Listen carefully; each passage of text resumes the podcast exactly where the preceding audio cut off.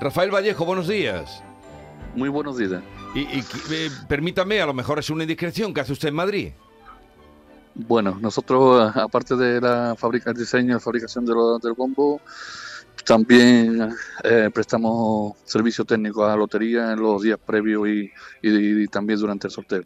O sea que usted está ya en Madrid, eh, que controlando que todo vaya bien, que a los bombos, por si hay alguna, ocurriera a- alguna situación anómala.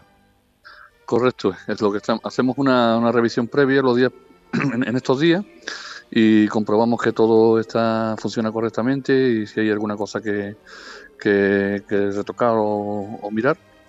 Y luego también el sorteo, por si pasara algún detalle que Dios no lo quiera, pues también está Que hasta ahora no ha ocurrido. ¿Desde cuánto tiempo llevan ustedes fabricando los, los bombos y, y- y dando esa asistencia de la que me habla en los días previos y en el día de, de la lotería?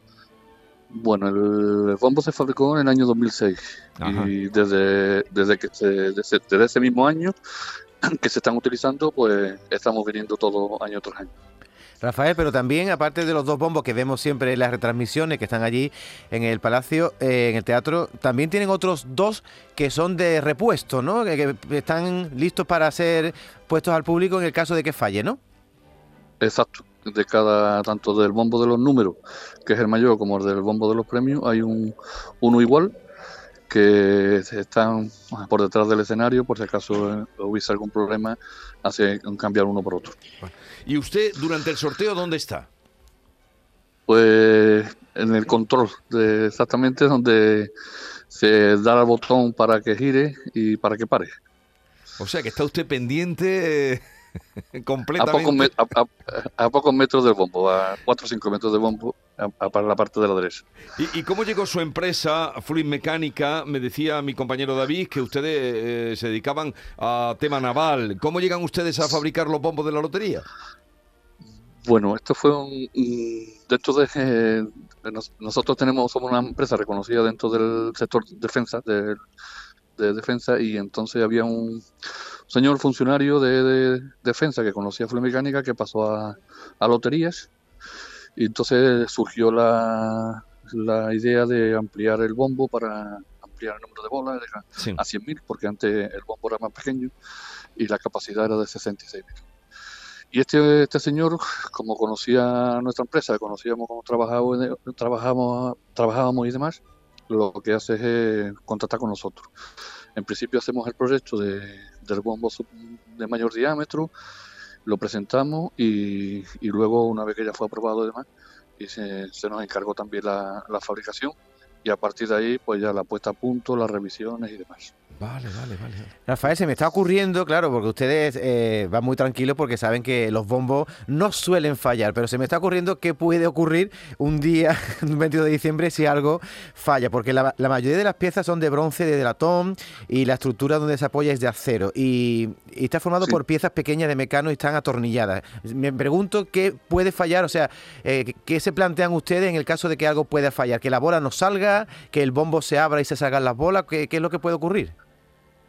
Bueno, lo que puede ocurrir, eh, eh, algo en el sistema mecánico, la parte de, movimiento, de que falla una parte de algo de eléctrico, y eh, pues, con respecto a, sal- abrirse y demás, no, ahí no hay riesgo ninguno, que no salga la bola, a veces se queda, los niños no hacen un recorrido completo de lo que es el- la manivela y se, parece que se quedan caquilladas, pero no es, no es problema del bombo. En definitiva, yo no creo que, bueno, pueda ocurrir algo en eh, la, la parte de mecánica de, de la transmisión.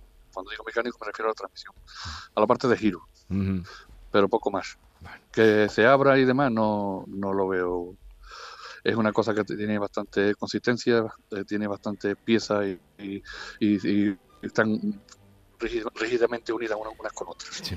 Y una curiosidad, eh, Rafael, en el caso de que hubiera que coger los bombos de repuesto, ¿esos bombos de repuesto habría que rellenarlos de nuevo con las bolas o esos están ya están Claro. vacíos, llenos? ¿Cómo están?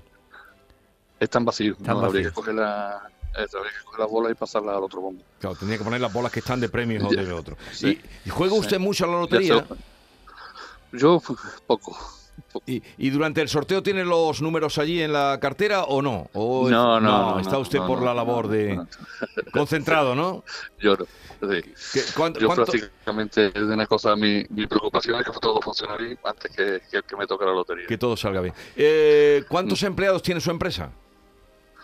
Mi empresa, pues, depende también de la carga de trabajo, pero en torno a 100, 100 trabajadores. Y usted cuando le pregunta a qué se dedica, ¿Qué, se- qué dice? ¿Que es, se dedica al mantenimiento naval o se dedica a fabricar bombos de lotería? Lo, lo, lo de bombo, lo de los bombos es una cosa anecdótica de una vez al año durante un periodo corto de tiempo. El, el resto Ya. es el- realmente la, la- en el sector que nos movemos, que es el sector naval, Sector y, naval. el- y defensa. ¿Y cómo está la situación ahora? ¿Tienen carga de trabajo? Sí, sí, ahora mismo, gracias a Dios, sí, sí, tenemos carga de trabajo. Hay trabajo. Pues claro, bombo, sí.